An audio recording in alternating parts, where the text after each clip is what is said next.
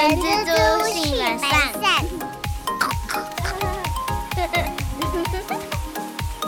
大家早安，我是人蜘蛛的厚厚。大家好，我是人蜘蛛的本山小姐。最近在跑客户的时候，客户也会跟我请教一些有关人事上面的问题啊。那你这次有收到什么样的问题呢？是这样子的，因为我客户他在跟我说，因为我的客户通常都是工厂类型的公司，他的问题是说，他的员工不想被保劳健保，然后他的理由是说，因为哦，他已经有保工会了，所以他就要问我这件事情，说，诶，这个事情到底能不能这样子？那如果继续，他不呃，就是这位陈大哥，如果他不再帮保劳健保的话，会延伸出什么问题？还有什么样的风险？所以这一集呢，我们就想跟大家来讨论一下，就是说，哦，如果你今天是雇主，然后你的员工说，哎，老板啊，不要帮我保了，因为我自己在外面有保工会啊，所以就不用帮我保了。那这样子到底可不可行呢？那其实我这边客户有偷偷跟我讲啦，通常这种状况一定是因为呃，该员工他不想被政府知道说他有在工作，可能有一些债务上的问题啦，那我们就不会问到那么细节啦。那但是对于老板对雇主来讲，他就很两难，因为其实这样子好像。不是好像应该就是违法的事情了。那阿善你怎么看这整件事情？其实那个员工要求公司不要投保这件事情，其实还比大家想象中的常见呢。所以，我们第一个想跟大家分享：如果 如果劳工要求不投保劳健保，可以吗？那员工同意不投保劳保，那雇主就可以不保了吗？我们一开始就。直接跟大家讲，就是这件事情的关键，因为劳保啊，或者是健保，其实都是强制保险呐，所以基本上你的员工只要到职，那他符合应该要被投保的资格，那基本上你就是无条件应该要帮那位新进的同仁做投保啊，尤其是我刚刚讲的满足资格这件事情，有一些人就会。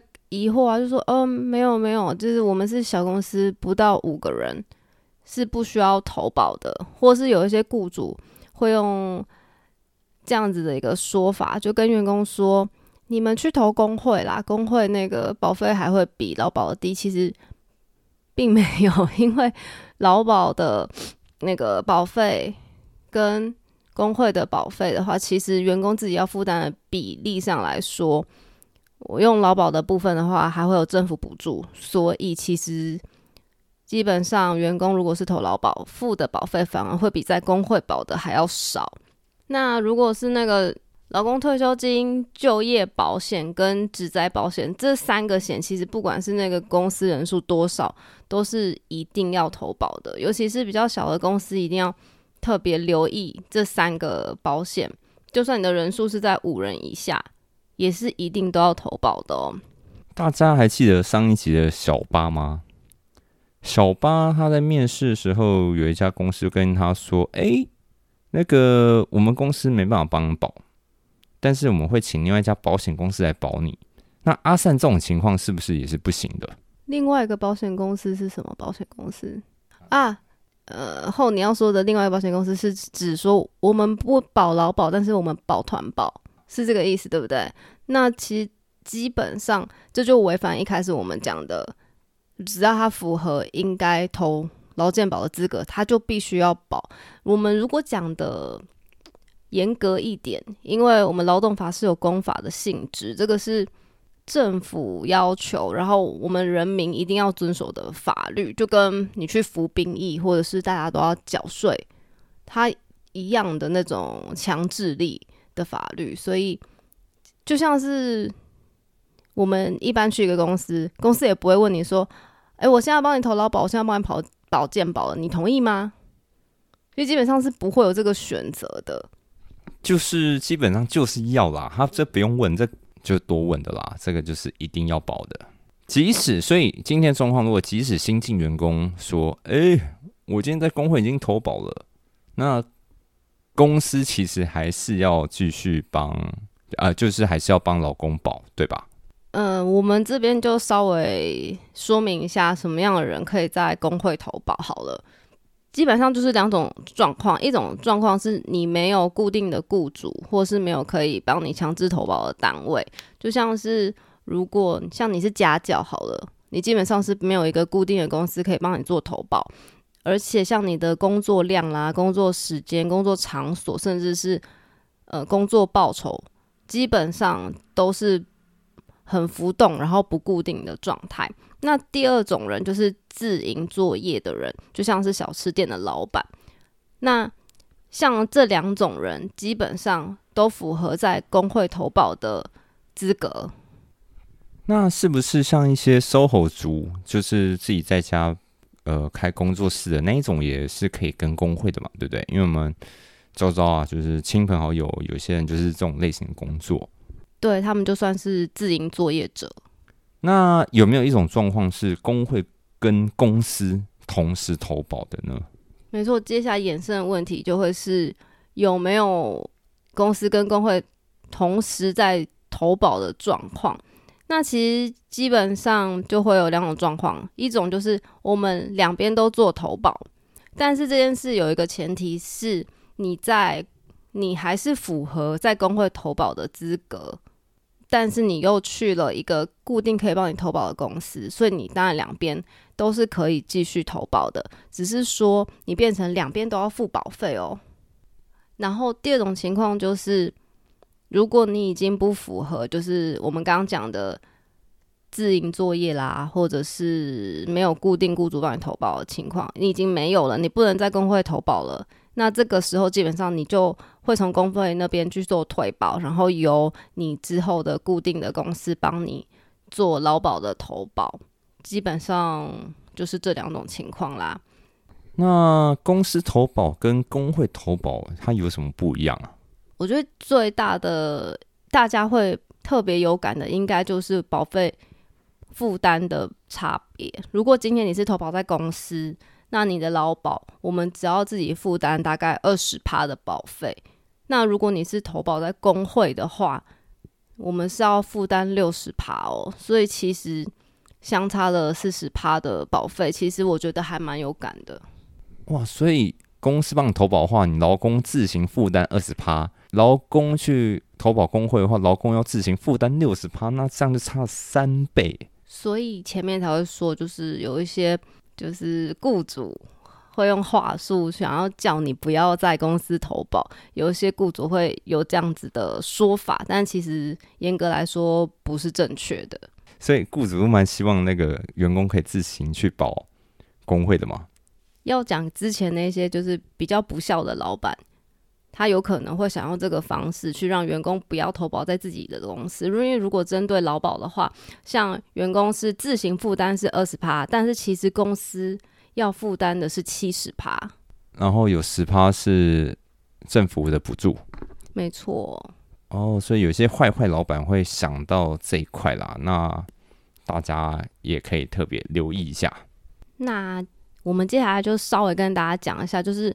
如果你今天是保在工会啊，或是保在公司的劳保的话，他们之间的福利差异有什么？因为基本上你不管是保在职业工会啦，或是雇主帮你投保，你都一样，还是会享有劳工保险跟职灾保险，或是生育给付跟失能死亡跟老年给付。但是如果你是保职业工会，不是保在就是一般公司投保的状况之下，你比较。没有办法拿到的福利，就会是像，如果你今天是非自愿离职的失业补助，这样就没办法拿。然后还有育婴留职停薪津贴也没有办法拿。然后接下来两个就是，其实会跟前面的那个失业补助是蛮同一个类型的，就是像你提早就业津贴或者是职业训练生活津贴这四个福利是。如果你是参加职业工会投保的话，是没有办法拿到的福利，跟投劳保比起来。所以大家听清楚吗？我觉得光这四个福利，哎、差很多哎、那像我今天那个客户啊，陈大哥，他我们后来在讨论，他说，假设陈大哥拿一份窃结书给这个员工，说，哦，这个今天是你你自己不投那个劳保的哦，但我还是很想帮你投，只是你不要。那签的这个切结书，这个在法律上它有一个效力在吗？会不会假设哪一天今天，呃，真的出事情了，这位陈大哥拿出这一张切结书，哦，他就没责任了，是这样说吗？这一题真的在就是实物上很容易会会被问到，就是今天是他要求我不要投保的，那我有这一张切结书，是不是就可以当我们的保命符？那我们先回归一开始讲的那个原则，要不要投劳保这件事情，并不是员工可以选择的。所以也不是雇主可以选择，雇主你就是要保，对吧？对，没错，就是因为它是社会保险有强制性，所以呃，基本上你就是得帮他投保。那再加上说，如果法律行为你是违反了原本就有禁止的规定的话，是没有效力的。所以指的是，就算你签了这一张呃不投保的窃结书，雇主也不会因为这样子就免除了所有的责任。那这样接下来的话，那陈大哥还会面临什么风险呢？不投保不但对公司会产生风险跟法律责任，而且我觉得特别需要注意的地方是，未来发生争议的时候，他还是可以跟雇主去做求偿哦。所以大家还是可以的话，就是依法去帮员工去投保作业。而且今天呢、虽然是他要求，但是因为你答应了。所以劳工还是可以减负资料向劳工局去做检举哦。你的意思是，他陈大哥还可能被该员工反咬一口，拿来威胁之类的？没错，就是像可能会有这种情况啊。第一个是特别要注意的是，像劳工他在没有被投保期间，他还是可以任意的终止劳动契约，而且跟你要求资遣费。这么大牌，他不是他的呃，不是他员工，那他也要提出他证明说他在这家公司上班啊？还是你觉得这些证明其实很很很好举证？对啊，你一定是受了这个老板的指挥监督去执行他的工作任务，所以你每个月给他报酬嘛。也是啦，因为其实像但但像陈大哥他的例子是，他都给他现金，其实他的账户看起来是没有什么的。那他们出班有没有什么班表，或是他们的 line 有没有什么记录，可以证明说，哦，没错，他就是因为这个雇主的呃指挥监督的范畴是可以影响他的工作的。哎、陈大哥，你赶快把他那个打卡的那个那个卡啊、都拿拿去扔啊！像打卡出勤记录，这个就是非常明确的一个指挥监督的其中一个证明啦。我们还是建议啦，就是按照标准走。对，那第二点就是，只要是因为劳保没有投保，你产生的所有的损害，劳工还是可以跟你做求偿哦。所以假设员工不人受伤了，这些职灾，员工还能跟雇主说：“哎、要给我一点医疗费，是这样吗只要是因为你没有投保，然后让他本来应该可以拿到的补偿没有拿到，他都可以向你做求偿。所以其实并不会比较省，对公司来说。？”但我跟你讲，陈大哥他只是出自于一般的好心啦，因为其实我相信啦，很多雇主，呃，应该说很多员工，他有一些呃不能浮上台面的事情，他也不想跟老板讲。那呃，台湾也很多好的老板，然后很体谅他们，所以就是默许他们就是哦私底下来帮忙来上班。但是简单来讲啦，你这样帮忙他，但是你就是承担了这些风险，对吧？对，就是非常能够明白，就是很有人情味的老板，就是想要为员工好的这一番心意。但是你就相对应的要承担这些风险跟法律责任，真的是要不可不慎啦。然后第三点的话，就是公司随时都有可能面临，就是劳保局会裁处四倍投保薪资的罚款，因为他应该要在到职那天就应该要投保，但是一直都没有投，所以就会有这样子的罚款。唉，而且这是将按日计算罚款。哎。据我所知，那个员工在陈大哥那边没有十年，也有二十年呢。我靠！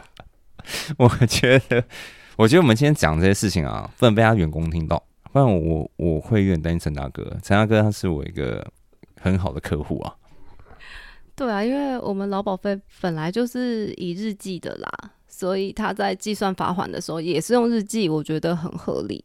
然后，那最后一点的话，就是公司也可能随时会面临劳工去请求全数应提缴的劳工退休金的赔偿，因为我们雇主本来就有义务要帮员工提拨六趴的劳退金嘛，劳工退休金。对，那如果你没有帮他去做这个动作的话，那也是随时有可能，他有可能会去跟你请求，你应该要给他这样子的。没有提缴的那个数额。嗯，我想说哈，我私下先帮陈大哥按一下计算机啊，在每个月六趴六趴六趴，然后算一下十年这样多少钱好了。然后或者是。就刚后前面有讲说，万一有职灾的话，那这个当然是我呃雇主啊最不乐见的地方。尤其是如果你在没有投保情况之下，员工出了严重的车祸啦，有这样职灾相关发生的事故的话，也是会用雇佣的日期一直到事故发生日，你应该要负担的保费金额去可能四倍到十倍的罚款哦。我听下来，这个也是很大条的，这个不 不能开玩笑哦。对，所以我觉得我们今天这集很大的一个主轴是要让嗯雇主对有没有投保这件事情有更清楚的认知啦。就是因为其实台湾人情味真的很浓，真的很重。就是讲老实话，就是我还没有当 HR 之前，如果今天是我遇到这样的情况，说不定我也会觉得说，啊，我我我只是举手之劳，然后又可以帮助他，那我可能也可能会答应说，好，那我们就不要投保了。但是其实后背后潜在的风险真的还蛮多的，好可怕！我不知道这水那么深呢。对，没错，所以像看起来我们好像是很体恤他，呃，员工的心情啊，但是其实，而且公司又可以这样看起来，我们好像还可以节省保费，但这个法律风险其实非常的高。然后经过我们刚刚的说明，其实也很明白，可以知道这并没有办法去帮我们公司节约那些人事成本呐。所以建议我们老板们还有人资伙伴们，我们。还是要就是遵循着法规去帮新进员工们就做投保，我觉得才是最好的状态。那最后想要再补充的就是，劳保条例保护的是劳工，但是规范的是雇主的义务啊。所以今天的状态也是，劳工跟雇主都是要正确的去认识投保的重要性啊。我们依法纳纳保，以免因小失大。哎，这个真的是因小失大，而且我觉得，哎。这个是因小失超级大，这不是大而已。没错，没错，而且其实没有一旦就是没有投保这件事情，就是查下去就是会后面就是一整串。对雇主方来说，你就要为了这样的事情，可能跑法院，或是处理很多嗯本来可以不必要花的时间跟心神啊。陈大哥，陈大哥，哎。希望安全度过啊，应该没事的，应该没事的。毕竟我们都闹帮那个员工了嘛，就是陈大哥帮他努多年，对啊，希望那员工老实一点啊。我会很担心诶，就是做二十年，是不是快要退休了？你知道陈大哥他其实也知道他是颗未爆弹，所以他也很想就是照着政府的法规走。但是碍于技术经验上，他 还还没有人可以做他的工作。他有一点像是你知道老师傅，他有一些 know how，那这可能等到技术转移之之后，然后才会真的才可以那个下手。哎，这样讲好奇怪哦，没有没有下手啊，就是因为陈大哥基本上他也是想做一个很正规的公司啦。他也是怕这些风险，所以他才私底下问我，那碰到这种事情要怎么办？好的，所以各位啊，如果你们有什么任何问题，也欢迎写信给我们啊。像今天这一集跟上一集，其实都是周遭的人给我们的素材。那希望我们这两件实例对于大家都是有帮助的。那阿善最后有没有什么要补充的吗？没错，希望大家如果有。任何想要跟我们分享的，也都欢迎跟我们说。我们尽尽力了，毕竟毕竟我们时间也很有限。然后，如果要帮大家，如果要帮大家回答的很精准，其实也要花很多时间啦。甚至有些，因为你在人资待那么久，有些问题也是很复杂，或是每个个案状况可能都不太一样。总之呢，有问题就先写信给我们。好了，那我们再讨论。那希望这一期对于大家都有帮助，然后也祝大家有一个美好的一天。我是人蜘蛛的厚厚，我是人蜘蛛的本善小姐。我们下次空中再见喽，拜拜，拜拜。